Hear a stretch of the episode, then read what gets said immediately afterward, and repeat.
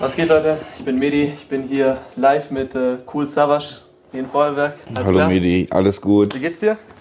Also ganz gut. Ich bin ein bisschen müde. Wir sind ja seit Monaten schon wieder unterwegs. Also eigentlich sind wir ja seit Februar letzten Jahres unterwegs und ähm, da ist es dann manchmal schwer für den Körper zu regenerieren und deswegen jetzt dieses Wochenende haben wir auch wieder drei Shows. Deswegen bin ich so latent bisschen müde und dann auf der Bühne kann ich dann nochmal dann richtig alle Kräfte entfesseln. Merkt man das eigentlich so, wenn man krank ist und dann geht man auf die Bühne? Merkt man das so, wenn man krank ist? Ja, das merkt man schon. Ich hatte ein paar Shows, die ich krank gespielt habe, so. Jetzt Gott sei Dank, die, die letzten neun, zehn Shows waren alle cool, aber das letzte Mal zum Beispiel in ähm, Darmstadt, glaube ich, habe ich krank gespielt.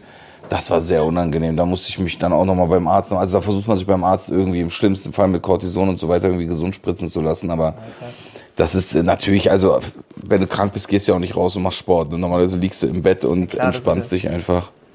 Ich meine, wenn, wenn, wenn man so auf der Bühne sieht, was da abgeht und dann noch krank, ich glaube, das kann schon an die Nerven zerren. Ist halt wie Sport, ne? Und natürlich ist das Blöde dabei ist, beim Sport kannst du das alles in deinem Tempo machen, kannst auch aufhören, wenn du willst.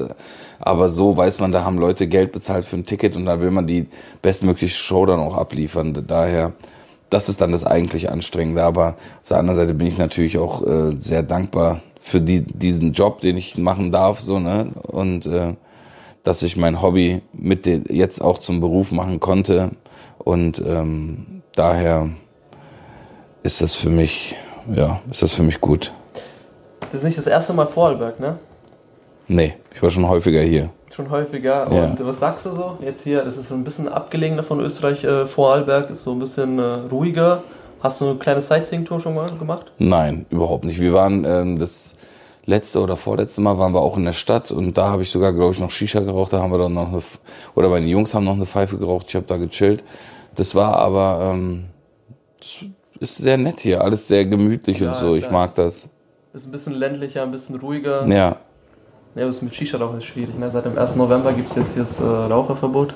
Ja, ich rauche sowieso nicht mehr daher. Ich, du bist ja, aber du bist ja auch tatsächlich, äh, du, du bist auch äh, Veganer, ne? Nee, Vegetarier. Vegetarier, ne? Wie kam es dazu? Oder wie ist es jetzt eigentlich im Deutschrap Vegetarier zu sein? Gibt es da so Unterschiede mit man so? Keine Ahnung, ich, ich mach daraus, ich habe daraus noch nie einen Hehl gemacht. Ich bin seit über 20 Jahren jetzt Vegetarier. Ich habe damals ein paar Leute kennengelernt, die das, die diesen Lebensstil hatten und die haben mich davon überzeugt, dass es besser ist. Und dann dachte ich mir, ich probiere das mal. Und tatsächlich, wenn dann ein paar Jahre, also ich glaube in den meisten Fällen ist es so, wenn man dann fleischfrei lebt, ein paar Jahre ist relativ schwer zurückzugehen, weil man hat dann auch ein schlechtes Gewissen und sagt sich, ja, das ist jetzt auch nicht so cool. Und ähm, daher, für mich war das nie ungewöhnlich. Also ich habe auch noch nie jemanden getroffen, der das jetzt seltsam fand oder der, der, lustigerweise wurde ich das häufiger in Interviews gefragt als im wahren Leben, so von wegen, ey, wie, du kannst doch nicht Rapper und Vegetarier sein, wie passt das zusammen? Ich frage mich halt immer, wie das nicht zusammenpasst. In, zum Beispiel in Amerika, ich glaube aus der Entertainment-Branche ist, ich würde sagen, jeder zweite, vielleicht sogar echt 70 Prozent der Leute sind mittlerweile sogar Veganer, ne? Also ja, Rapper, Schauspieler, alle. Also das ist, ich denke eher, das ist normal schon mittlerweile. Du, das ist, ähm, bleiben wir jetzt mal bei Vorarlberg, das ist jetzt hier deine zweitletzte Show für die Tour. Ja. Ähm, wie geht's weiter? Hast du schon überlegt? Die letzte ist jetzt hier in, in der Schweiz, so nach der Show. Du hast ja auch angegeben, genau. du bist ja auch Vater. Genau. Geht, geht man da zu Frau und Kind nach der, nach der Tour oder Klar. geht man da? Nee, morgen, äh, morgen haben wir Zug und übermorgen, also in Zug sind wir morgen und übermorgen fahren wir dann von Zug hoch wieder nach Berlin.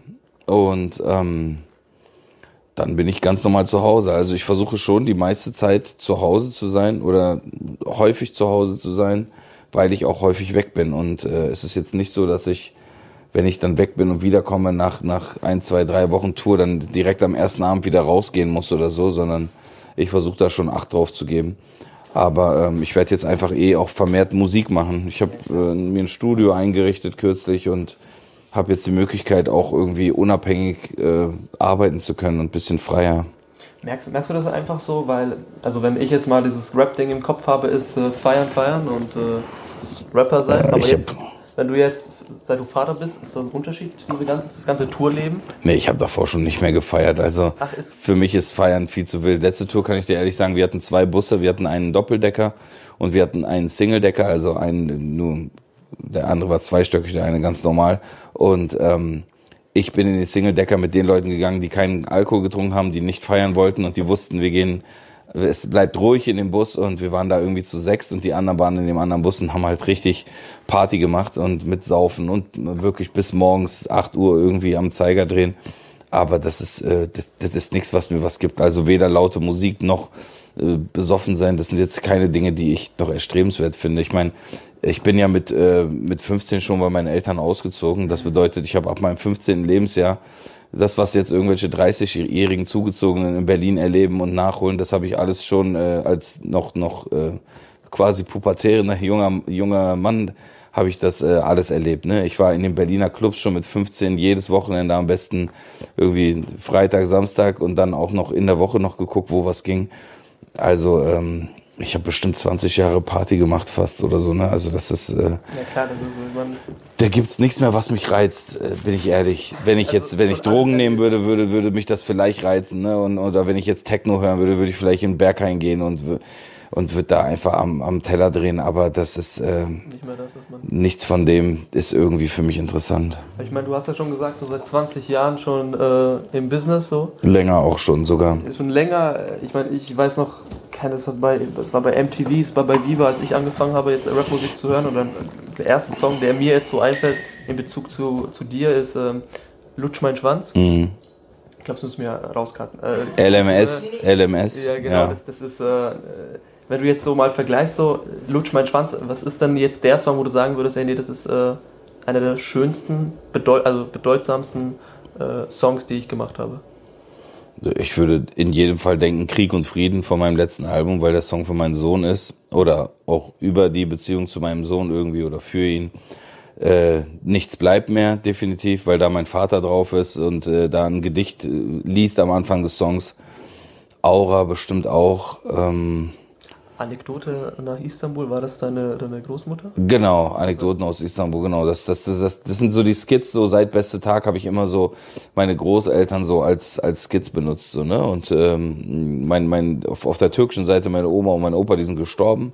Und äh, ja, kein Thema, alles, äh, alles gut. Aber ähm, meine, meine deutsche Oma, die lebt halt noch und das, da dachte ich ja, diesmal ist, ist sie mal dran und, und äh, kann mir vielleicht sowas da sprechen, irgendwas aus meinem Leben. Das macht irgendwie das Ganze nochmal ein bisschen persönlicher. Und die Alben mache ich ja im Endeffekt, mache ich sie auch für mich und ähm, das war etwas, was mir immer irgendwie was bedeutet hat, was ich mochte irgendwie.